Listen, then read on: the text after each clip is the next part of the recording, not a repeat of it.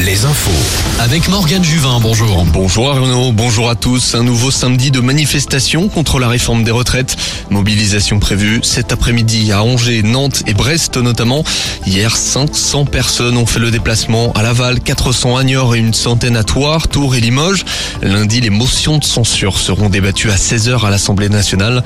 Il faudrait 287 voix au moins pour faire chuter le gouvernement. C'est l'une des réussites des entreprises du Grand L'enseigne de vêtements Gémeaux dont le siège est dans les Mauges à Montrevaux-sur-Èvre. Gémeaux qui tente de conquérir le marché africain et du Moyen-Orient. Cette année, une douzaine de magasins ouvriront, de quoi compléter les 430 points de vente que compte l'enseigne. Un homme blessé par balle hier soir dans les quartiers nord de Nantes. La victime est âgée d'une vingtaine d'années et aurait été touchée peu avant 23 heures rue de Toronto. Il s'était réfugié dans un appartement en attendant les secours. Son pronostic vital n'est pas engagé. La police judiciaire a été saisie. Angesco, de nouveau à la recherche d'une victoire en Ligue 1. Les Angevins se déplacent ce soir à Lens, six mois jour pour jour après leur dernière victoire.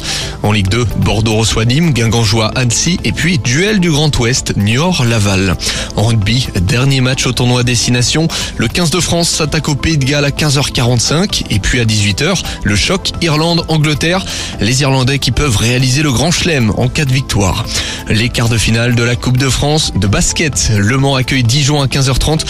Cholet de son côté va défier Lasvel à l'extérieur. En Ligue féminine, match de championnat ce soir entre La Roche-sur-Yon et Montpellier aux Oudéry. Et puis en mode volet, pour terminer, Nantes et Tours s'affrontent ce soir en Loire-Atlantique. Nantes, deuxième de Liga, Tours leader. En parallèle, Saint-Nazaire reçoit Montpellier et Poitiers joue à Cambrai. Rendez-vous à la mi-journée pour un nouveau point sur l'information.